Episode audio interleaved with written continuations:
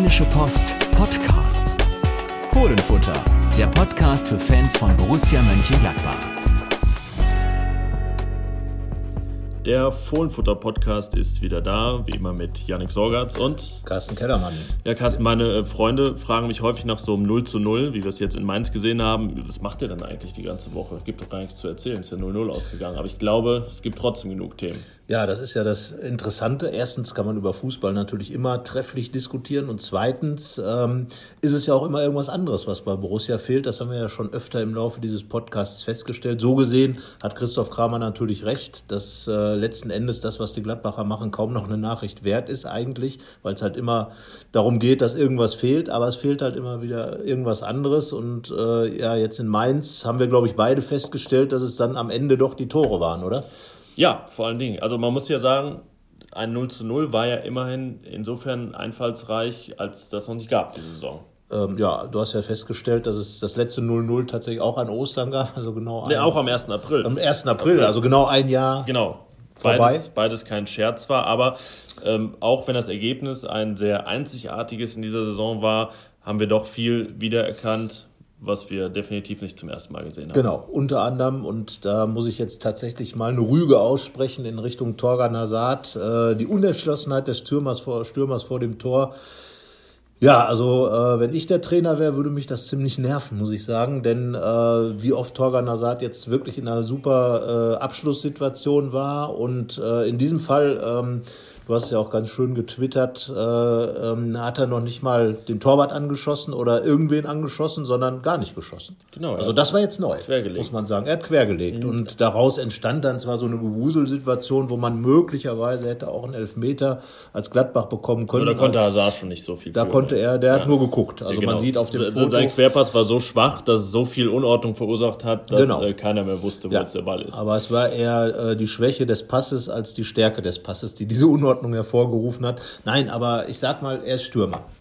Torgan Hazard ja. ist Stürmer, so versteht er sich. Nach er will im Zentrum Infos, spielen, ja. in dem neuen, äh, wieder an, angewandten System. Ähm, vorne spielt er auch deutlich mehr im Zentrum und hat dann diese Chance, läuft alleine aufs Tor zu und ich sage nur, Robert Lewandowski macht es genauso, der schießt den rein, bumm, da wird gar nicht drüber diskutiert, dass der Ball ist drin. Und wenn Torgan Hazard geschossen hätte, bin ich mir relativ sicher, geht Gladbach in Führung und mit dieser Führung wären die Mainzer nicht klargekommen. Glaubst du, er hätte ihn gemacht, wenn er diesmal geschossen hätte? Das äh, ja. ja.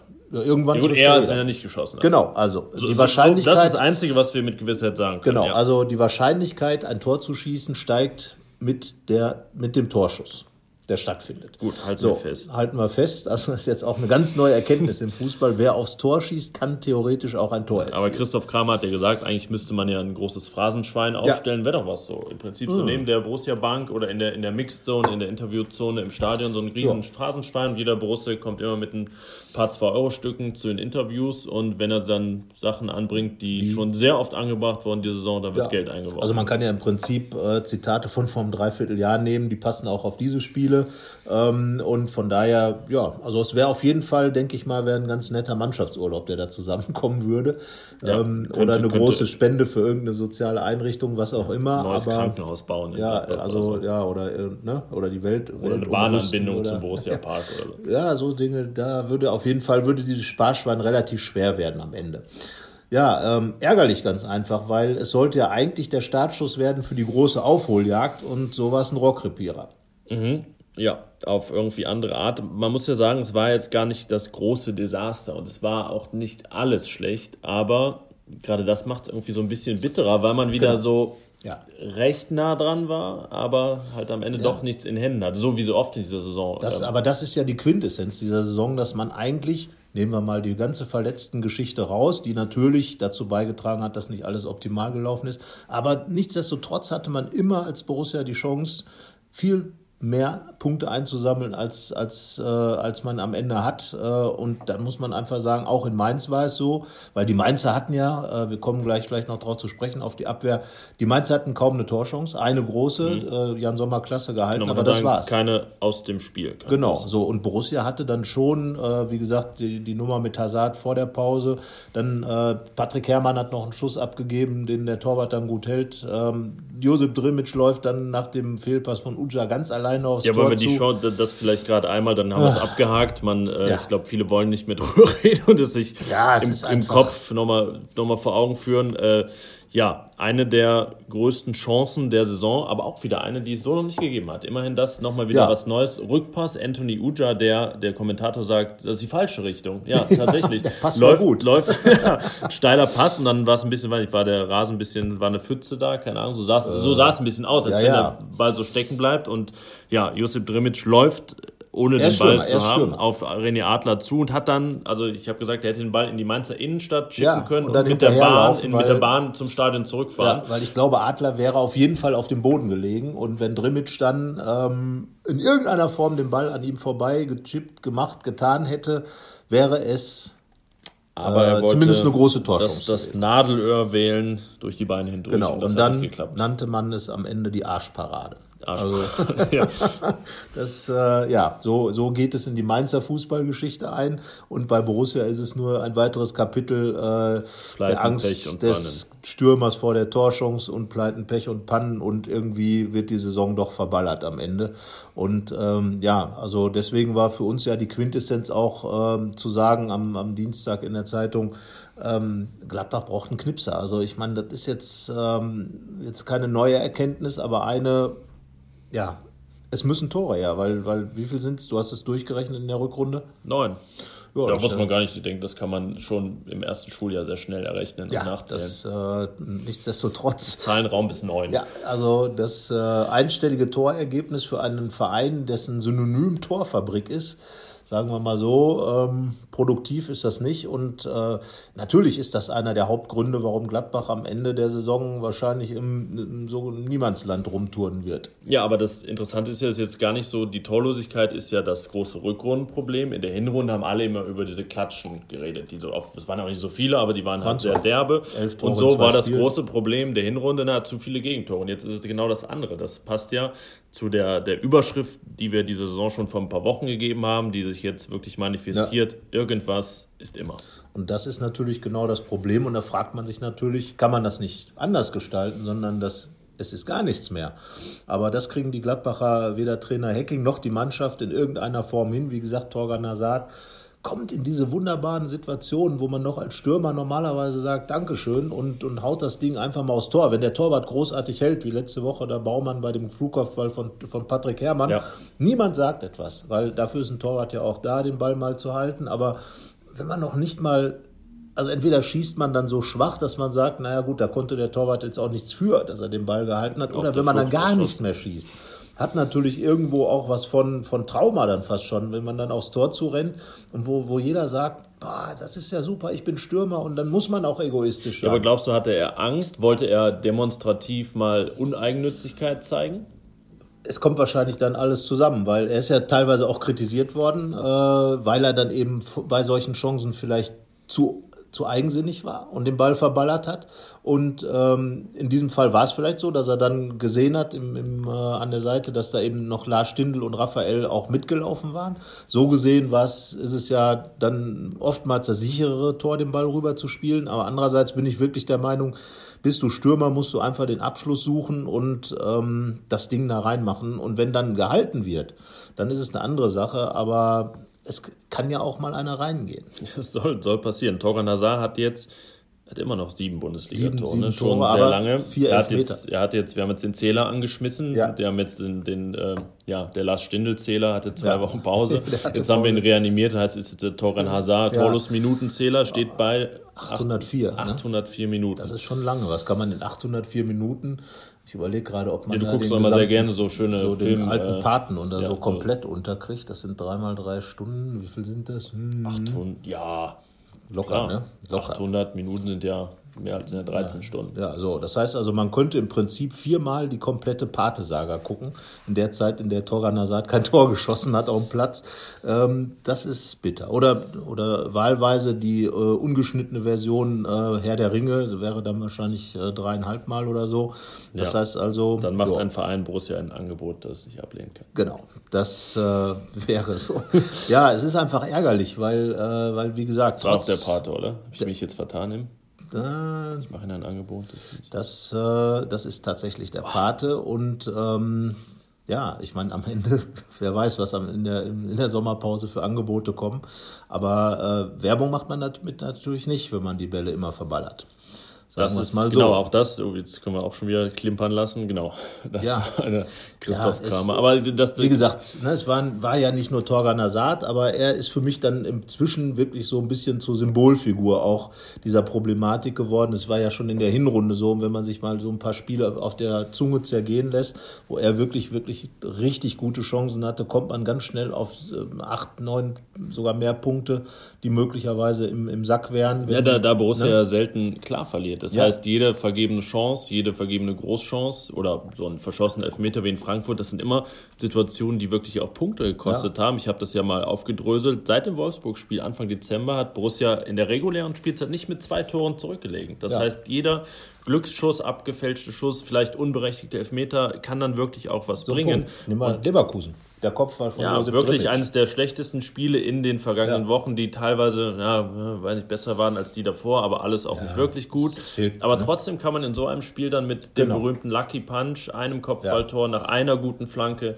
einen Punkt holen. Ja, und ich frage mich dann halt, ähm, ist das jetzt eine Sache, die man als Trainer mit zu verantworten hat, wenn, wenn deine Stürmer nicht treffen? Also offenbar gibt es ja Dinge, die richtig gemacht werden, auch taktischer Art, wenn man in diese Situation kommt. Ich erinnere mich an das Leipzig-Spiel, als man vier, fünf Mal alleine auf Gulaschi zugelaufen ist als Gladbach. Wie gesagt, nicht nur Torgan Hazard, aber auch Torgan Hazard.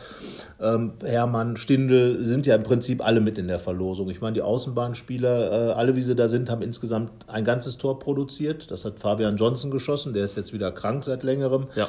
So, und ähm, wie gesagt, Torgan Lars Stindl 1506 Minuten ohne Tor. Raphael ist jetzt auch, äh, hat einfach oft zu oft gefehlt dem würde man dann ja schon zutrauen. Standards sind auch keine Waffe mehr. Sind auch keine Waffe mehr. Das, äh, und das ist natürlich etwas, wo ich sage, verwunderlich, weil das war ja zwischendurch immer das Ding. Wir haben immer noch viele Tore aus der Defensive heraus bei Gladbach, die man zählen kann. Und ähm, das war natürlich das, was letzten Endes das noch ausgerissen hat. Und, ähm, ja klar, ohne, ohne diesen, also wenn es da auch sag ich mal, nur Durchschnitt wäre und nicht so überdurchschnittlich viele, ja. hätte Borussia wahrscheinlich noch gravierende Problem. Probleme nach unten. Aber gut, du hast die Frage aufgeworfen, was meinst du denn? Muss man den Trainer damit in die Verlosung nehmen, wenn ja, das also so meine, ein war, gravierendes Problem ist? Ja, es ist eben die Frage, wie kann man, wie kann man die Coolness vor dem Tor einstudieren? Ich würde den wahrscheinlich äh, den, den Leuten sagen, stellt euch nach dem Spiel einfach, nach dem Training hin und schießt einfach nochmal eine halbe Stunde aufs Tor und, und immer wieder rein, rein, rein, rein. Was soll man sonst tun?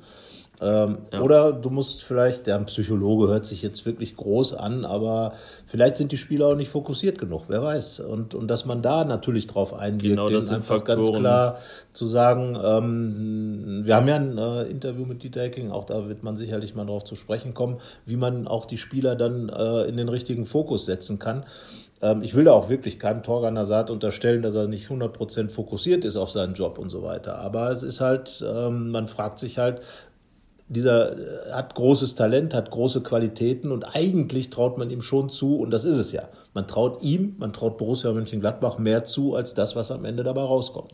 Und das ja, und das ist, ist ja aber auch keine Fiktion, die, das basiert ja genau. auf Sachen, die man schon mal gesehen hat. Ja. Und deswegen finde ich ganz wichtig, dass du dieses psychologisch, äh, den Kopf, mental, mentales Problem noch, noch reinbringst, ähm, weil ich denke, dass gerade auch die gesamte Torproduktion, da muss man jetzt gar nicht nur über Toran Hazard Nein, sprechen, also, auch viel mit Gott einer ja, dass einfach irgendwie so alles so zusammenpasst, dass äh, ein gewisses äh, Wohlfühlen vor dem Tor dann auch da ist und dass man nicht so viele Rucksäcke mit sich rumschleppt, ja. ähm, mentaler Natur, körperlicher Natur, wie auch immer, sondern sich dann wirklich auf das Wesentliche konzentrieren kann. Und ich denke, dass Klar, jetzt reden wir gerade über die Torlosigkeit, aber es momentan so viele Baustellen gibt, dass naja, insgesamt von allem genug im Argen liegt, um dann ja alles runterzuziehen.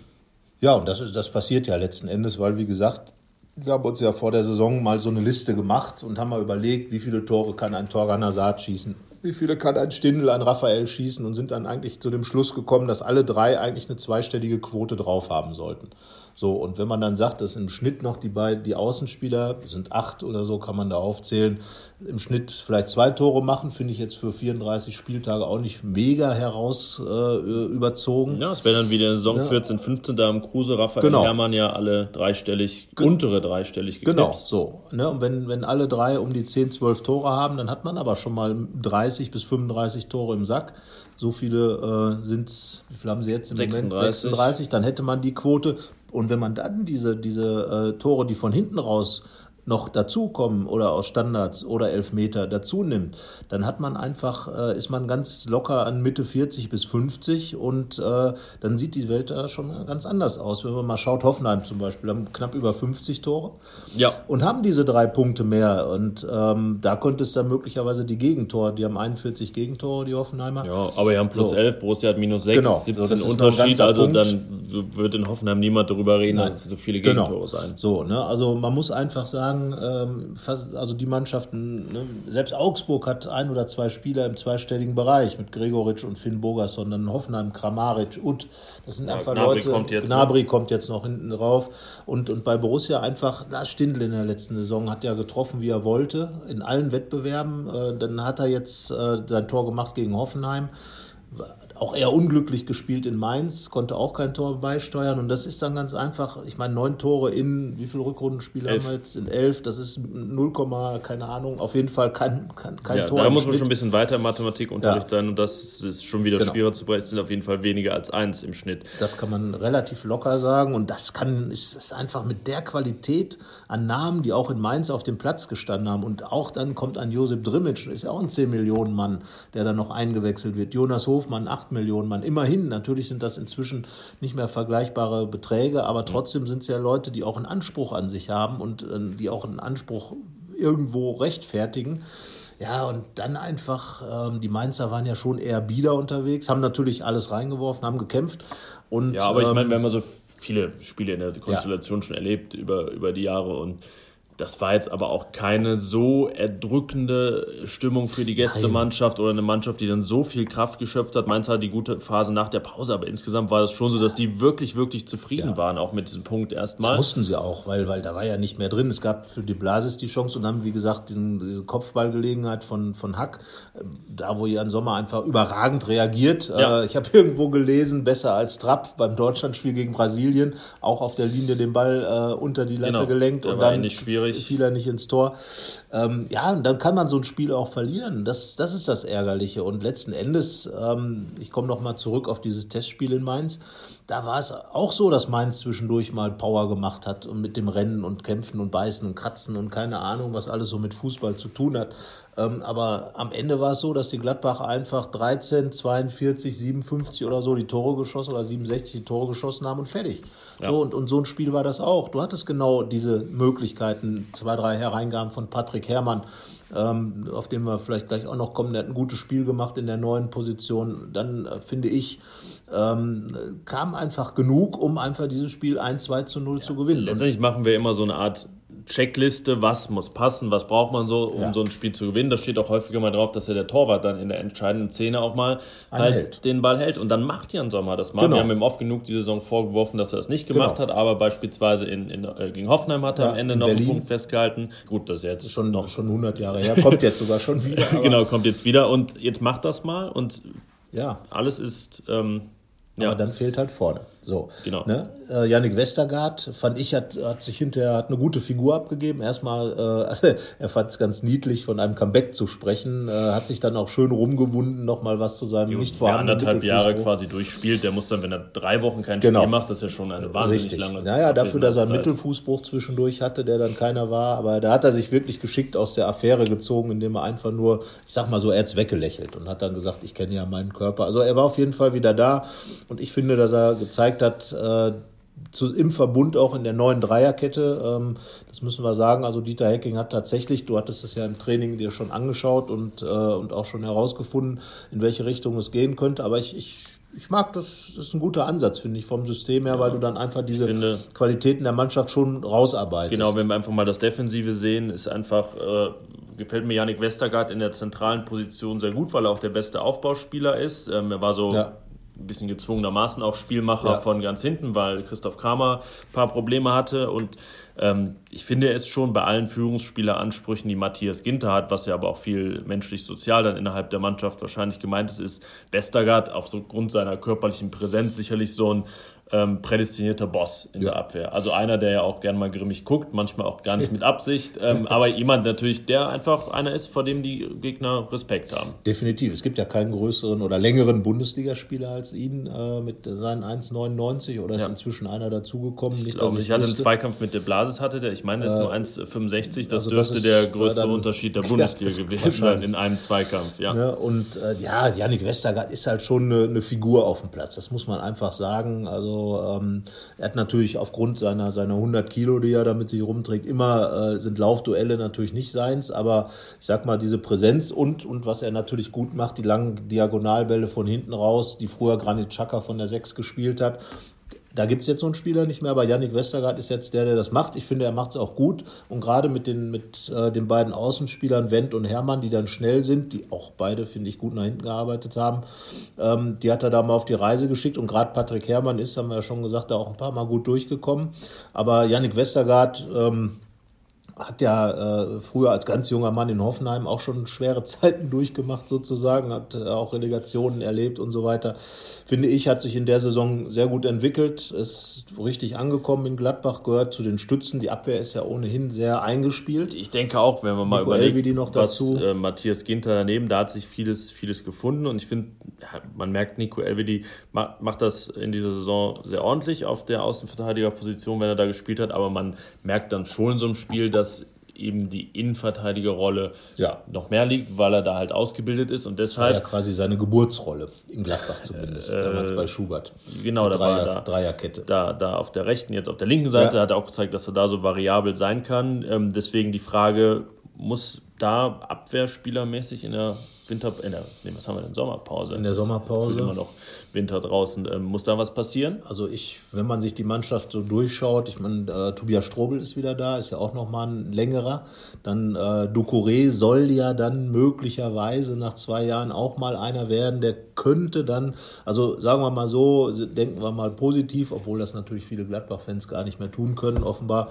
Denken wir jetzt mal positiv, nehmen wir ihn mal dazu. Wer ist ja auch einer, der Dreierkette spielen kann, aufgrund seiner, seiner Talente, die ihm nachgesagt werden. Ja, und der hat einen, einen Faktor, äh, den ich ganz wichtig finde, ist Linksfuß. Das genau. fehlt mir momentan noch ja. ein bisschen, ähm, weil das schon ja, Elvedi ist halt ein falscher ja, Linksfuß. Er macht's gut, aber das merkt man dann schon. Ja. Also ich glaube, ich würde jetzt sagen, ähm, klar, wenn es die Möglichkeit gibt, ähm, jemanden günstig zu kriegen, aber ich bin der Meinung, dass äh, das große Geld sollte tatsächlich in Tore investiert werden. Genau, es, es, gab einen Kandidaten, der auch gar nichts gekostet hätte, Marc Oliver Kemp vom SC Freiburg, der auch Linksfuß gewesen ja. wäre, der jung ist, der in Borussias Beuteschema gepasst hätte. Den soll es jetzt aber zum VfB Stuttgart ziehen, ja. ablösefrei im da Sommer. Da ist ja was heran, offenbar. Und ich glaube, dass auch. Ähm ja, der Name Salif Sané tauchte schon mal ja. auf, der schon vor, viel, vor langer Zeit, ich glaube, bevor Westergaard kam, Westergaard schon. Kam, genau. Der ist ja auch eher Typ Westergaard. Ich. Ähm, Ne? Typ, typ angsteinflößend. Ja. Äh,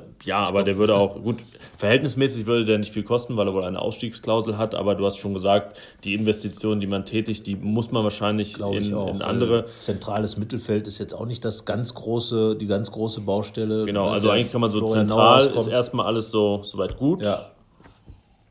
Äh, ja, gut, über den Torwart, klar, die müssen wir jetzt wie immer. Ja, ein Sommer ist da. Aber ich denke, daran wird also, sich auch nichts ändern. Er hat einen langfristigen Vertrag, das ist die Schweizer ja. Nummer eins. Ähm, also ich glaube, für Gladbach ist das ein absolut guter Torwart. Und, ja. und er hat ja auch, gerade jetzt in der Rückrunde, finde ich, gehört Jan Sommer schon zu den absolut stabilen Spielern. Ich finde jetzt, ähm, ja, ich muss gerade überlegen, was hat er denn er hat keine, keine, was er auch in der Hinrunde nie gemacht hat, er hatte nie die großen Böcke drin, aber was ich jetzt in den, gerade in den letzten beiden Spielen wieder besser fand, wieder. nach ihm ist auch ja auch ähm, so die, die Ausstrahlung. Er ja. strahlt wieder ein bisschen mehr das, wofür Torhüter häufig auch da sind, dass der Gegner nicht denkt, ah, da steht ja irgendwer im Tor, sondern so dieses, er ist wieder wer, was er auch schon in Gladbach ja gezeigt hat ist mit, äh, für ihn mit Blick auf die WM ja auch wichtig, da jetzt wieder Präsenz zu zeigen. Ne? Er hat auch, war beim Rauslaufen gegen, gegen Mainz präsent, hat viele Bälle sich einfach ja. geschnappt, da nichts anbrennen lassen und sowas. Ist ja sehr wichtig, dass man da Sicherheit ausstrahlt mit eben der Parade, die ich jetzt einfach mal zu seiner war. besten der Saison bisher gekürt habe. Ich denke, das kann man, kann man auch ja, was sagen. Definitiv. Also es war ja ähnlich in Berlin, nochmal drauf zurückzukommen. Ja. Wir sind ja gleich wieder bei Hertha, aber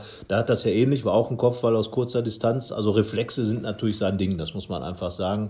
Ähm, aber ich finde, dass er stabil ist und also das ist eine Baustelle, da, wenn da jetzt in irgendeiner Form drüber nachzudenken, fände ich dann die macht man auch nicht auf. Er hat sich auch langfristig ne? bekannt und genau. klar, kann auch noch an bessere Tage anknüpfen, die er schon hatte wird er sich sicherlich oder sollte er, ich hoffe glaub, ich. Den Anspruch hat er auch. Auch ähm, zum aber, Ziel nehmen. Und die Abwehr, wie gesagt, ich finde mit Matthias Ginter ist in, im letzten Sommer da wirklich eine Verstärkung geholt worden. Das ist ein, ein absolut mehr als solider Spieler, der auch äh, seine Rolle immer mehr findet in Gladbach und auch, glaube ich, in der Konstellation jetzt vielleicht auch mit dieser neuen Dreierkette als mindestens mal eine Option zum, zum Standardsystem, aber ähm, mit Yannick Westergaard, mit Nico Elwe, die dann mit Tobias Strobel, den man sicherlich nicht ganz vergessen sollte, der hat jetzt die ganze Saison gefehlt, ist aber auch ein Innenverteidiger-Typ, äh, hat das in Hoffenheim auch öfter gespielt, hat es auch in Gladbach schon gespielt. Dann ist ja auch noch ein Toni Janschke da. Ich wollte gerade sagen, es ne? hat lange also gedauert, bis der Name fällt. Nicht, nicht vergessen. Also ich habe es jetzt der Größe nach sortiert, so, ja. ne? aber der, der Toni Janschke ist ja auch noch da, der, der kann Außenverteidiger spielen, ähm, Innenverteidiger äh, spielen. Also ich glaube, da sind, wenn sich da jetzt nicht irgendein wirklich extremes Schnäppchen ergibt im Sinne von Preis-Leistungs-Verhältnis, ähm, bin ich wirklich der Meinung, alles Geld, was da ist, in, in Tore zu investieren oder in die, Wahrscheinlich die ja. Wahrscheinlichkeit, dass Tore fallen. Wobei ähm, jetzt die Frage in dem neuen System, die Außenspieler sind hier jetzt Abwehr, sind die Angriff, eigentlich sind es ja beides, offensiv ja. und defensiv, aber reden wir trotzdem über die, denn es wurde ja immer gesagt, dass auf jeden Fall in der Außenverteidigung was passieren muss. Der Meinung bin ich nach wie vor, dass da schon einer kommen sollte. Ja ich vielleicht finde es war ja fast schon, es war ja, ja genau, der beide Seiten gleichzeitig spielen kann. Ja. Ich meine, der Polo Robert Gumni von Legia Warschau, nee, Lech Posen, Entschuldigung, ja. äh, war ja schon fast da. Vielleicht unternimmt man dann nochmal einen Versuch, indem ja. man sich dann auch dann Zeit ja, nimmt für den Medizincheck. War ja zu hören, dass es doch nicht das Knie war, sondern doch nach Verhandlungen, also was jetzt genau das Problem war. Aber zumindest scheint er ja äh, von der Qualität her und vom Typ her jemand zu sein, der Interesse geweckt hat. Ja, und er hat auch in einem Interview in Polen das Thema noch nicht abgehakt. Vor ein paar Wochen hat er gesagt, vielleicht ergibt sich ja da nochmal was. Ja. Soll ja der Lukas Piszczek Nachfolger sein in ja, Polen. Und, und, wenn man das wäre denkt, natürlich ein Typ, wenn man an den Piszczek seiner, seiner richtig ja. guten Zeiten denkt. Also das war, ist ein richtiger Dampfmacher von hinten. Äh, muss ich sagen, dann würde das mit Sicherheit helfen. Wobei ich jetzt sage, in diesem neuen äh, Außenverteidiger-Ansatz äh, machen im Moment, finde ich, Wendt und Hermann wirklich eine gute Figur. ich wollte gerade sagen, tatsächlich, der ewige Wendt ja. macht seinem Namen wohl wieder alle Ehre. Jetzt ist das System geändert und, und, man hat das Gefühl, es ist ihm ja. ja. nahezu auf den Leib geschnitten, weil er eben seine, na, dass er eigentlich ein offensiver Außenverteidiger ja. ist, da sehr gut ausleben kann. Er war genau. überhaupt nicht flapsig nach hinten, nee, was man nicht. ja auch jetzt mal. Auch schon, nicht gegen Hoffenheim im Übrigen. Genau, auch nicht gegen Hoffenheim, war jetzt wirklich zweimal eine jetzt auch keine sehr gute Leistung, aber eine ordentliche Leistung. Ja. Wir sind hier mit sowas schon, schon sehr zufrieden und deswegen ähm, ja, waren das auf jeden Fall dezente Lichtblicke, die Außenverteidiger. So, also, ne, also das ist das, was äh, Yannick Westergaard dann auch im Gespräch direkt nach dem Spiel gesagt hat. Er wollte das schon so ein bisschen differenzierter betrachten, hat dann gesagt, dass gut ist, dass wir hier defensiv zu Null gespielt haben. Es gab auch schon Spiele und dann hat er auch nochmal die, die Situation, in der Jan Sommer hält und generell äh, die Mainzer nicht vorhandenen Chancen äh, erwähnt, dass man solche Spiele halt auch schon verloren hat des Öfteren als Gladbach. Ähm, in, an Leipzig zum Beispiel, an Dortmund, wo der Gegner einen oder zwei Torschüsse hatte und gewann und Gladbach letzten Endes ähm, dann mit gar nichts dastand. Ähm, auch dieses neue System hat er äh, als sehr positiv äh, beschrieben, sehe ich genauso, dass einfach jetzt offenbar zum Ende der Saison äh, eine gewisse Vielfalt dann reingekommen ist. Und ähm, klar, wenn man jetzt mal die, die Argumentation von Dieter Hecking nachvollziehen will, ist es natürlich klar, er hat in Frankfurt das auch gespielt. Dann hat sich Oskar Wendt schwer verletzt. Mhm. Und wenn man dann sagt, okay, dann habe ich nicht mehr so einen Spieler gehabt, um diese Dreierkette zu spielen. Gar kein Linksfuß. Gar kein Linksfuß, kann man das nachvollziehen, finde ich. Ja. Also äh, soll, muss man, ist Linksfuß, ja. aber. Und Nico Elvedi jetzt als Linksfuß in die Situation zu bringen, wäre, glaube ich, dann ähm, schwierig. Also er kennt das ja damals unter André Schubert. Da hat er, glaube ich, innerhalb von einer Woche sechs Positionen gespielt, so ungefähr, und war dann am Ende auch völlig verwirrt. Aber ähm, ich glaube, letzten Endes sind Wendt und Hermann die beiden Spieler, die diese, diesen Job da richtig gut machen ja, können, weil Patrick Hermann auch noch in der alten Favre-Schule ja als Rechtsaußen geschult wurde, nach hinten zu arbeiten. Ja, aber plötzlich, ja. Äh, ich meine, muss man auch sagen, wir haben Patrick Herrmann äh, auch sehr hart kritisiert in dieser Rückrunde schon. Das waren jetzt aber zwei Spiele, ja. die gezeigt haben, dass man ihn wohl noch nicht abschreiben sollte. Nein. Es gibt jetzt ja immer so irgendwie, ähm, gerade in der Fanszene kommt das viel, hm, Hofmann, Hermann werden da beide oft hart angegangen dann geht es darum, falls man einen der beiden abgeben würde, wen. Ja, aber man darf ja. bei Patrick, wir haben ja jetzt ein großes Interview mit ihm gehabt und was bei ihm natürlich ein Riesenfaktor ist, finde ich, und das darf man auch als Borussia Mönchengladbach, gerade so in diesen Zeiten, wo es doch viel um Distanz zum Profifußball geht und wo, wo viel nur im, mit Geld äh, bewertet wird und nur ähm, alle Leute sagen, ja, finde ich einfach, dass Patrick Herrmann ja schon für etwas steht in Mönchengladbach. Er hat selber im Interview gesagt, ich bin zehn Jahre hier und kriege immer noch Gänsehaut, wenn ich an die Relegation ja, denke. häufiger im, im, Bett liegt und dann denkt er. An gewisse Szenen. Und, und das sind einfach so Dinger, wo ich sage, ja, das sind Spieler, die man schon in der Mannschaft noch gebrauchen kann und brauch, auch haben muss, die einfach so eine gewisse Bindung zum Club haben. Äh, er ist, wie gesagt, seit zehn Jahren hier. Er, er ist Borusse. Ich glaube, das kann man sagen. Und er hatte sich ja so zum Ende der äh, oder zum Anfang der, der Rückrunde mal so ein bisschen positioniert und gesagt, naja, wenn ich jetzt gar keine Einsätze mehr habe und nicht mehr spielen kann, muss ich mir natürlich schon Gedanken machen. Er ist nicht mehr der Jüngste. Ja, Patrick Herrmann ist jetzt näher an 30 als an 20, überraschenderweise. Ist inzwischen verheiratet, äh, ist Investor in der Kaiser Friedrich Halle. Also diese Dinge, also er ist wirklich erwachsen geworden. Und holt, wenn er am Samstag spielt, Christian Kulig ein. Ja. Bundesligaspielen. In diesen. Sphären bewegt er sich genau. mittlerweile. Und, und das muss man ja sagen, er hat, das war ja interessant interessant äh, zu beobachten in Mainz. Äh, Fabian Becker war da. Ähm, der war Co-Kommentator für, ähm, fürs Fohlenradio. Und ähm, ja, die beiden haben zusammen debütiert, haben zusammen ein Tor geschossen. Und Patrick Herrmann hat jetzt fast 300 Spiele. Und der Fabian Becker hatte eine schwere Knieverletzung. Mhm. Hat, hat, und hat zwei dann spielt, letztendlich gemacht. Genau, und spielt halt jetzt äh, irgendwo in der Verbandsliga. Und ja, das ist einfach, Patrick Herrmann ist schon jemand in Gladbach. Das finde ich, darf man schon sagen. Und äh, da widerspreche ich dann auch wirklich den, dem einen oder anderen Fan, die da auf ihm rumhacken. Also man, man sollte ihn da nicht unterschätzen. Er hat wirklich diese Verletzungen waren, glaube ich, schon für ihn ein ziemlicher Hammer. Die, er, die haben ihn anderthalb Jahre gekostet. Und die aufzuholen, man sagt ja immer, dass man fast genauso lange braucht. Und jetzt im Moment, finde ich, blüht er schon wieder so ein bisschen auf. Hatte gegen Hoffenheim Pech mit dem Flugkopfball. Hat jetzt wirklich ein paar gute Hereingaben gemacht. Hatte auch einen guten Linksschuss am Ende noch. Genau, jetzt ist halt, das muss halt genau. nachhaltig werden. Das dürfen genau. jetzt nicht nur, dürfen nicht nur so kurz aufflammen. Dann braucht er jetzt auch mal sein Tor. Am besten erledigt er das auch, ähm, weil da haben wir schon gar keinen Zähler mehr installiert. Nein, äh, was die Minuten angeht, weil es so lange her ist. Weißt ne, du das noch? Du bist doch da immer bestens informiert. Ich weiß, dass es ähm, Anfang Februar 2017 ja, war. Ist, ähm, aber ne, sind jetzt Gegner, dann 14 Monate gegen Freiburg, als er sein ja. Comeback gab. Genau, reingekommen und dann äh, am Ende das Tor gemacht. Ja, ja man würde es ihm einfach, muss ich einfach mal sagen, auch gönnen, weil er, er, ist immer engagiert. Also bei allem äh, Dinge, die auch zwischendurch mal nicht funktioniert haben, engagiert ist er, finde ich. Und das merkt man auch. Und, und wie gesagt, er, er steht auch für so ein bisschen was in Gladbach. Er steht, er ist einer derer, die, die den Sprung geschafft haben aus der, ähm, aus der Jugend in die Profimannschaft. Er ist ja spät gekommen, das darf man nicht vergessen. Ich würde ihn jetzt nicht als einen Urfohlen bezeichnen, aber ja, zumindest ein, steht da, er ist eingefohlt, genau. so, und er identifiziert sich mit dem Club. Und ich glaube, das ist dann schon noch ein Unterschied zu dem einen oder anderen, der dann später. Und er hat halt auch, wenn viele Sachen länger her sind, kann er eben was vorweisen, was er im Club gezeigt hat. Und jetzt ja. muss er eben schauen, so diese, diese Relegationszeit, ist jetzt sieben Jahre her, es geht so langsam ins ja. Museale über. Ne? Ja, also ja, genau. es äh, wird so langsam. Vereinsgeschichte und es hat nicht mehr unmittelbaren Einfluss auf die Gegenwart, würde ich sagen. Nein. Und nur er, er muss halt schauen, dass er jetzt so in der Gegenwart drin bleibt. Und genau. da gehören eben auch so Sachen dazu, wie er das vielleicht jetzt macht, dass er sich eben ein bisschen umstellt mal. Dass er, also im Interview mit uns war er jetzt ja gar nicht so angetan von diesem ähm, Job, den er da jetzt hat, weil nee, er, eigentlich bin ich schon im FIFA 2 der, der Rechte da. Genau. Aber, aber vielleicht muss er das so auch noch. So wie er es auf den ähm, Platz bringt, kann er sich zumindest damit identifizieren. Sollte er da dranbleiben, auf jeden Fall, ja. weil das, denke ich, eine Chance für ihn ist, nochmal genau. ähm, einen, den Fuß noch mehr ja. in die Tür zu bekommen. Genau, also man ist dann eine Alternative und ich könnte mir schon vorstellen, das ist jetzt ja die Frage, äh, wie es jetzt dann auch weitergeht mit dieser Saison, wenn man sagt, okay, äh, wie viele Punkte sind es jetzt auf Hoffenheim? Fünf, fünf Punkte fünf Rückstand, Punkte. ja. Klar, es könnten am Wochenende auch wieder zwei sein, dann wäre die Situation wieder anders. Und ja, Hoffenheim spielt in Frankfurt. Ja. Wenn ähm, Hoffenheim gewinnt und Borussia gewinnt, dann sind es vielleicht nur noch also sind's fünf auf Platz sechs.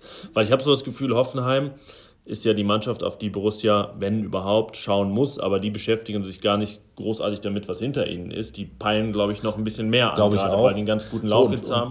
Äh, ich meine, Frankfurt ist ja von daher interessant. Du hast eben über die Relegation gesprochen. Es wäre ja nicht das erste Mal, dass Gladbach Frankfurt noch einfängt, ja. ohne dass man darüber nachdenkt. Äh, wir erinnern uns an die äh, Lucien Favre-Saison der Relegation, äh, wo Frankfurt dann plötzlich einfach gar nichts mehr geholt hat und auch völlig aus dem Nichts heraus nach einer äh, überragenden Hinrunde, ähm, also quasi äh, ja, ich glaube, die haben noch weniger als neun Punkte geholt oder gerade mal neun geholt in der Rückrunde. Äh, acht.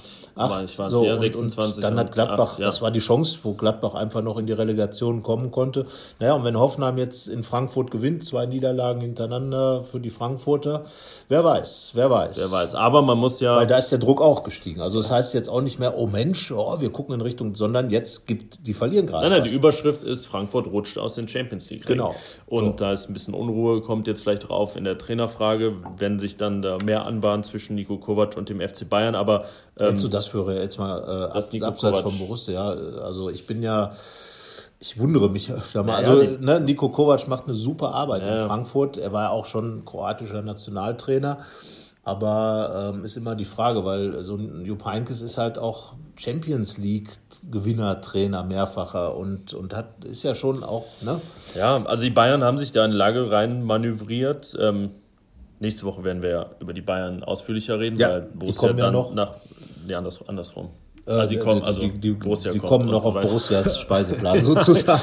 genau. Ähm, Aber, ja, Bayern ähm, hat sich in, in, eine Lage rein manövriert, die, glaube ich, zu vermeiden war. Ja. Also das ist jetzt schon, ja, wie gesagt, etwas seltsam. optimal gelaufen. Deswegen ja. glaube ich, ist das mit Nico Kovac jetzt letztendlich gar nicht so unrealistisch, dass das mhm. wahr wird. Aber sicherlich maximal 1C, ja. was sich da also ich bahnt. könnte mir schon eher vorstellen, dass vielleicht dann auch, es wurde jetzt ja auch schon aufgeweicht, äh, dass die Jobbeschreibung, dass eben der Trainer nicht zwangsläufig Deutsch sprechen muss sondern auch ähm, irgendeine andere Sprache. Also da fällt einem dann ja schon gleich viel mehr ein. Ich bin mal gespannt, aber auf jeden Fall äh, spannend für Borussia ist die Frage, welche Konsequenzen hätte das, wenn dann also äh, beim FC Bayern irgendwas passiert. Vielleicht schon eher, wenn jetzt beispielsweise Ralf Hasenhüttl zu Dortmund geht oder ich weiß es nicht. Also man muss gucken, aber ähm, spannend auf jeden Fall. Genau. Borussias nächste Aufgabe heißt erstmal Berlin. Ja, das ist Nico ja eigentlich Kovac, total gar nicht der spannend. Der alte Berliner. Oder? Ja, es ist, äh, ich habe es jetzt mal hier auf dem Zettel geschrieben, grau gegen noch grauer. Also ja, Borussia. Wer, ist dann, Hertha ist ja eine alte Dame, da müssen wir jetzt mal nett sein und ja, sagen, ja, sind die die grauen. Das ist schon Silber. ja, Silbriges Haar. Silberlocke. Ähm, ja, also Hertha ich weiß gar nicht, jetzt haben sie 0-0 gegen Wolfsburg gespielt. Das war auch so gelegt, dieses Spiel am Ostersamstag um 20.30 Uhr. Ich glaube, das haben ganz viele vergessen, dass es überhaupt ja. war. Also dann bekam man plötzlich eine Push-Meldung auf dem Handy, ach, da war ja noch ein Spiel. Ganz vergessen. Ja. Und so muss dieses Spiel dann auch gewesen sein. Gut, Borussias Spiel war auch ein 0-0. Das deutet auch darauf hin, dass es eine graue Angelegenheit wird. Und ähm, bei Borussia... Tippst du 0-0 am Samstag? Ähm, weil ja, die also, Hertha-Spiele zuletzt, ich erinnere mich an das äh, letzte ja. Spiel gegen Hertha, als plötzlich Lazzi Benesch nach 22 Minuten sich den Ball nimmt. Und ja, bei Borussia gegen Hertha war immer überraschend viel los. Auch nicht immer gut für Borussia. Da gab es auch das 5-0 auch mal genau. vor zwei Jahren. Hinspiel 4-2. Es gab dieses 0-3, als äh, Christoph Kramer gelb-rot, Patrick Herrmann ja. schwer verletzt. Also es war irgendeine gute Geschichte, hat dieses Spiel immer abgeworfen. So, aber ich glaube gerade eher, ja, ich will nicht ausschließen. Also ich Deswegen, ich, wenn ich Hacking wäre, würde ich den Benesch jetzt reinbringen. Damit er das, die, also alte, die alte 1, Geschichte 1-0 Borussia, 0-0, ja. Ja, von der Tendenz her Hertha ist. zwingen würdest, Geld zu wetten. Eher, ja, also ich würde jetzt auf ein 5-3 auch nicht tippen. Aber, Aber weißt du, wie es ist? Jetzt sagen wir, geht auf jeden Fall genau, 0 aus, dann, dann geht es 5-6 aus. Genau, so. also die Wahrscheinlichkeit, dass Gladbach-Hoffenheim 3-3 ja. gibt, ist größer als bei Hertha gegen Gladbach oder genau. Gladbach gegen Hertha. Nur, ähm, ja, Hertha BSC ist ja auch so eine Mannschaft, die waren auch im Europapokal, äh, haben viel Schelte bekommen, weil sie es nicht ernst genommen oder nicht angeblich nicht ernst genug genommen haben wurden dann so in dieses, äh, da wird die Bundesliga schlecht repräsentiert mhm. und ich sag mal, die Saison ist für Berlin als dann Europapokalteilnehmer ja auch eher dürftig. Ne? Ich meine, wir reden immerhin über den Hauptstadtclub, äh, der irgendwie gar nichts mehr ist. Ja, oder? das wollte ich gerade sagen, irgendwie was da so rüberschwappt. Hertha ist einem auch recht, recht egal. Ich denke ja. dann immer, ah, die haben auch eigentlich gar nicht so eine gute Mannschaft, aber eigentlich doch. Also ich finde, da sind viele Namen bei, von denen ich sage, ja, das ist auch gut. Plattenhardt, ich mein, der mit einem WM-Fahrer, ja. Mitchell Weiser, rechts hinten ist auch sehr begehrt. Interessanter Spieler. Darida finde ich immer sehr gut. Guter Jetzt Torwart. haben sie den, den jungen Arne Meyer, der da mit 19 ähm, eines der größten Talente Kalu. ist. Alter, der alte. Ja, die, die, die Spieler, halt knipsen. Also so schlecht ist das eigentlich gar nicht. Paul Dardai wird viel gelobt, aber naja, ist ja dann. Ist ja so ein bisschen Favre-Schüler, glaube ich, ne, Paul Dardai. Und so spielt Hertha ja auch. Sehr äh, von hinten raus, sehr gut organisiert, ja. sehr, sehr gut aufgestellt, also taktisch sehr versiert. Vorne, ähm, klar, mit Ibisevic, Kalu schon gesagt. Mhm. Ja, dann ist vielleicht einer da, der so in unser Konzept, wir haben uns ja auf der Fahrt nach Mainz, hatte man ja Zeit, zu, sich zu unterhalten über dies und jenes. Und dann haben wir auch den Namen, äh, den Stürmer äh, Selke mal genannt, der vielleicht für Gladbach interessant sein könnte, aber hat sich in Berlin jetzt auch nicht wirklich positioniert, oder? Nee, lebt, also als er, als er für viel Geld zu Leipzig ging, hat er schon von so den, ja, dem gelebt, was man von ihm erwartet und ihm ja. zutraut. Hat wenig davon eingelöst, war ja mal so ein Knipser in der U19, ähm, in der Nationalmannschaft. Wäre das einer, für den du jetzt Geld ausgeben würdest? Du bist ja eher Favorit äh, oder ja, begeistert vom, vom Gregoritsch von, von Augsburg, ja. der natürlich seine, El, seine elf oder zwölf Tore ja, beisammen Selke hat. war mir, weiß ich nicht, sehr. Langer Spieler, schneller Spieler. Aber ich weiß ja, was er jetzt, was er gekostet hat, als er nach Berlin gegangen ist und dass man das ja in der Regel wieder aufrufen muss und dafür ist mir das ist halt zu wenig. Zu also wenig Preisleistung. kann man fast schon eher sagen, wäre Ibisevic interessant, der alte. Ja, der wäre wirklich, glaube ich, mal vor vier Jahren oder so. Ja wäre das was gewesen. Der stand ja für den ganz großen Einschlag von Hoffenheim damals. Da hat ja. er bis zu seiner Verletzung ja Tor um Tor geschossen und ist jetzt natürlich wie alt, ich glaube 33 mhm. oder sowas. Also, also so Zeit, alt wie Raphael, eher genau, schwierig. Vorbei. Wie alt ist Selke? Ist aber auch inzwischen kein total. Das müsste 95er sein. Ja. Also ja ist jetzt auf dem in der, in der Endphase des Talentdaseins und ähm, ja, muss sich überlegen, so ob er das Prädikat ewig bekommt. Ne, ist halt die Frage, ob so einer dann, wenn er einen Neustart hat und möglicherweise, er war ja in Gladbach immer auch schon mal ein Thema, mhm. wenn äh, die Stürmerfrage zur, Dis zur Diskussion stand. Ja, wenn du so den Weg nimmst von Bremen nach Leipzig und dann ne, jetzt vom zurück Vizemeister zu zurück und dann passt das nicht so richtig in die Bewegung jetzt. Ne? Ja, also. wobei Hertha war ja natürlich letzte Saison Europapokalteilnehmer. Ja klar, die hatten da noch ne? Argumente. Also von aber, daher, aber Leipzig war natürlich vom Ansatz, er hat sich einfach nicht durchgesetzt. So. Und dann Timo Werner hat halt den, den Break gemacht, dann wurde Augustin geholt. Also ja, weiß ich nicht. Also es wäre für ihn, glaube ich, du hast schon wirklich sehr recht, so der neue Anlauf, der dann auch mal sitzen sollte. Ja. Also bis jetzt ist es eher so die, die, die uh, unerfüllte Karriere. Ja, ne? und für Borussia dann vielleicht doch in der Lage, wo jetzt dann auch die Stürmerverpflichtungen sitzen müssen im ja. Sommer, vielleicht nicht ja. die richtige Wahl. Aber ja gut, kommen wir nochmal auf, auf Grau gegen Grau. Also Nicht, Borussia. Dass Helke jetzt am Wochenende da groß Farbe ja, ja. Das wäre auch typisch für Borussia Mönchengladbach. Dass der dann da zweimal äh, knipst und die, Presse, die Pressetribüne grüßt. Ja. ja, genau. Danke Jungs für euer, euren Lob. Also ne, ich würde auch wirklich nicht ausschließen, dass er ein Thema ist, wenn sich Max Eberl und, und äh, Dieter Hecking über, über eventuelle neue Ideen für die neue Saison unterhalten. Und äh, du, du bist ja auch ein Fan von dem, von dem Azalea, äh, von Bern. Und in der Kombination ja, wir haben ja ein großer ne? und ein kleiner, genau. ist ja genau. nicht so schlecht. Also Pat und Patachon für den Gladbacher Sturm. Nein. Ja. Bei allem Respekt, also ne, ich denke, wenn könnte Selke, müsste natürlich einiges noch nachkommen. Aber erstmal spielt er natürlich noch für Hertha BSC und ähm, ja, was ja. muss Gladbach machen? Gegen Hertha. Also ich finde, das ist jetzt eine Charakterfrage, was, ne? dieses Ganze, denn so ein bisschen ist die Luft raus, gefühlt. Andererseits kann auch ganz schnell wieder Luft reingepumpt werden in die Saison, je nachdem, wie so ein Spieltag verläuft. Ja, es gibt auch nur eine Art und Weise, uns da zu widerlegen, dass die Luft raus ist, sondern halt mal ja. so halbwegs auch mal einfach rauszuhauen, dass genau. da noch Leben dran ja. ist. Muss ja auch so. nicht, also wir reden jetzt nicht von Kantersiegen, aber mal von so einem Sieg, wo man sagt, jo, das, war jetzt mal ein, wirklich ein, ein, gutes Spiel. Ja. So. So, einfach mal Ohne das Einbrüche während des Spiels. Ich denke, es kommen noch Spieler zurück. Es ist, ne, wahrscheinlich wird Strobel dann vielleicht im Kader sein. Benesch ist für mich jemand, ja, der Zakaria vielleicht Zakaria wird, wird, zurückkommen. Also dann ist das eine Mannschaft, wo ich mal sage, und, und so ein Lazzi Benesch ist vielleicht mal einer, der dann einfach mal rein in die Startelf das ist ja eine Heißkiste, wie man so schön sagt. Wir haben es vor, äh, vor, vor, Hoffenheim oder nach Hoffenheim schon gesagt. Aber, aber jemand, der so, ähm, ja, der und gegen Hertha dann vielleicht so dieses Gefühl nochmal mitnimmt, dass er da ja auch sein, sein Debüttor ja. gemacht hat. Danach hat er viel Pech gehabt mit den Verletzungen. Ist eigentlich einer der großen Verlierer dieser Saison. Aber das ist jetzt für mich ja genau die Phase, in der sich auch schon eine gewisse Charakterfrage stellt.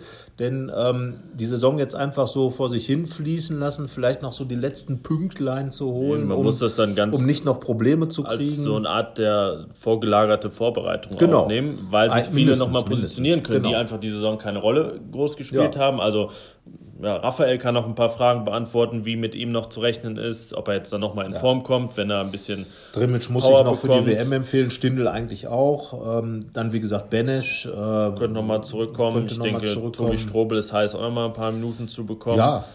Ähm, so, und dann, wie gesagt, Zakaria hat jetzt auch ein bisschen, war bei der Schweizer Nationalmannschaft nicht dabei, äh, will sich natürlich auch nochmal positionieren wird mit Sicherheit zur WM da mitfahren, aber er will sich mit Sicherheit auch äh, für mehr als nur Mitfahrer zu sein da Ja, und wir haben unsere Freunde Ha Ho He, Hazard, Hofmann, Hermann, die ja. gegen Hertha passenderweise ja, dann gegen He, auch nochmal, ne, weil wir haben jetzt über ne, Hermann oder Hofmann, wen favorisiert man da? Hazard, ja, also, ja, ich meine, also, sie haben alle noch Nachholbedarf, sagen wir es mal so. Es gibt jetzt keinen, der sich irgendwie auf die faule Haut legen kann. Ja, also ne, der Nachholbedarf ist da und nennen wir es doch mal das Nachholbedarfsspiel. Nachholbedarfsspiel. Da kann Gladbach, finde ich, wir haben das schon oft gesagt, die Charakterfrage beantworten, äh, beispielsweise nach dem 1 zu 6 gegen Dortmund. Da gab es dann so ein Kampf, kämpferisches ähm, Spiel gegen Hannover. Gegen Hannover, dann nach dem 1 zu 5 gegen Leverkusen kam dann. Pokal und Hoffenheim. Genau, also da hat man dann einfach gezeigt als Mannschaft, dass man dann da ist und, und auch was auf den Platz bringen kann. Und das wäre jetzt die Botschaft gegen Hertha. Einfach nach diesem, doch, finde ich, irgendwie so, ja, nichts sagenden 0 zu 0 in Mainz wo man eigentlich einen Startschuss geben wollte, hat man es nicht geschafft. Und ich meine, wir werden ja auf Bayern dann auch noch nach dem Hertha-Spiel zu sprechen kommen, aber wir haben gesagt, 12 bis 15 Punkte sollen es sein. Jetzt sind noch 18 Punkte zu vergeben. Theoretisch ist das also noch möglich. Und zumindest in der Theorie, Westergaard hat auch gesagt, abgerechnet wird zum Schluss. Und dann wäre das für mich jetzt eigentlich auch die Ansage. Ja, dann fangt man an, irgendwas auf halt den Platz zu rechnen. Von der, von der Gesamtstimmung und von den Signalen, die gesendet werden, ist jetzt so. Ja, also man das sollte Minimum positiv, erreicht, genau. aber es muss jetzt halt irgendwie noch in irgendeiner Form nach, nach oben gehen. Ja. Einfach so von dem Gesamteindruck, der dann bleibt von der ja, Saison. Genau. Weil ich meine, klar, es gibt Spieler wie Westergaard, die sagen, naja, es haben schon Mannschaften diese und jene Serie gestartet. Ja gut, aber bleibt nichts anderes als dann damit anzufangen, weil ja, sonst ich mein, wirkt das alles auch nicht sehr glaubwürdig. Man mag ja nicht wirklich dran glauben, einfach wie die Rückrunde gelaufen ist. Aber ja, äh, also Hertha wird für mich einfach ein Spiel, in der so der Charakter so ein bisschen auf dem Prüfstand steht, ähm, wo einfach Nachholbedarf besteht bei vielen einzelnen Spielern, bei der Mannschaft. Ähm, und ähm, ja, das ist klar, auch ein, der Dieter Hecking muss jetzt halt auch gucken, dass er da jetzt nochmal den richtigen Zug reinbringt. Und ähm, von daher haben, sind sie, glaube ich, alle irgendwo in der Pflicht, äh, sich mal zu zeigen. Und wir müssen festhalten, es ist Stand jetzt nach elf Rückrundenspielen die schlechteste Rückrunde der Vereinsgeschichte. Gemeinsam mit der Saison 98, 99, als man sang- und klanglos abgestiegen ist. Knapp besser war sogar die Rückrunde bis dahin in der anderen Abstiegssaison. Ja, und dann also hier noch, noch zehn Punkte Rückrunden, die waren dann 97, 98, als man auch das Abstiegswunder schafft und ja. 7, 87, 88. Das passt ein bisschen zu dieser. Da hatte man 32 Punkte umgerechnet auf drei Punkte Regeln nach der Hinrunde. Ja, und ist dann, dann ist die Saison auch so ausgelaufen. Also da sollte ja, man jetzt noch sagen. sollte einfach nicht passieren. Genau, da dass die Saison nicht als, als historische noch in die, in die, in, in, eingeht in die ja, Annalen. Das mit einer Mannschaft, wo man sagt, okay, da sind jetzt viele wieder zurück. Natürlich haben die lange gefehlt, natürlich nicht im absoluten Vollbesitz ihrer Kräfte, aber ich glaube, wenn man das vom Mix her sieht, ist jetzt einfach mehr möglich. Und ähm, das sollte man jetzt einfach mal anders ausschöpfen, sowohl als Trainer als auch als Mannschaft, um einfach, du hast da absolut recht, der, der dieser Saison irgendwie noch einen, ein vernünftigen, einen vernünftigen Dreh zu kriegen. Und vielleicht kann man jetzt ja auch mal ein bisschen druckfreier spielen, wenn man jetzt sagen will, äh, irgendwie der Druck ist, äh, Europa zu erreichen. Oder die Rheinische Post hat gesagt, Platz 5 ist das, was Borussia erreichen kann. Bleiben wir auch dabei. Jetzt ist es nicht mehr so. Aber ähm, naja, also ich sag mal, ähm, man darf das Beste, was man jetzt noch rausholen kann, noch auf den Platz bringen. Ja, was, wird das, Fußball. was wird das konkret am Samstag?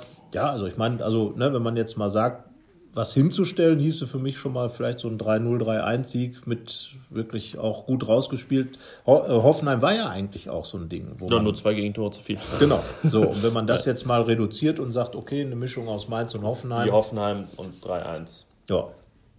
ja. So, das ist ein guter, das ist, wäre ein Ansatz. Ja, ich sage, also ich ähm, glaube, dass es jetzt äh, von Signalen nicht viele Farbtupfer, sondern nur vom Ergebnis her dann einen gibt mit einem wirklich schnöden 1 zu 0. Ja, und das schießt muss ich jetzt auch noch festlegen. Vielleicht mal wieder so ein Ecke-Kopfballtor. Also Westergaard. Vielleicht. Ja, weil, ne? Einer muss es ja machen. Einer muss es ja machen. Also, wir warten es ab. Viel Spaß beim äh, Grau gegen Grau gucken und. Äh, ja, nicht den Farbfilm vergessen. Ja, ja, genau. Also, das hat übrigens das Spiel mit Momo nichts zu tun. Da gab es ja die Grauen Herren. Äh, kennst du wahrscheinlich noch, das alte Kinderbuch ja. von Michael Ende. Aber Ende ist der Anfang. Da sollte Borussia jetzt mal einsteigen und äh, zeigt mal ein bisschen was. Gut, alles klar. Bis Tschö. nächste Woche. Tschüss. Ciao. Mehr bei uns im Netz www.rp-online.de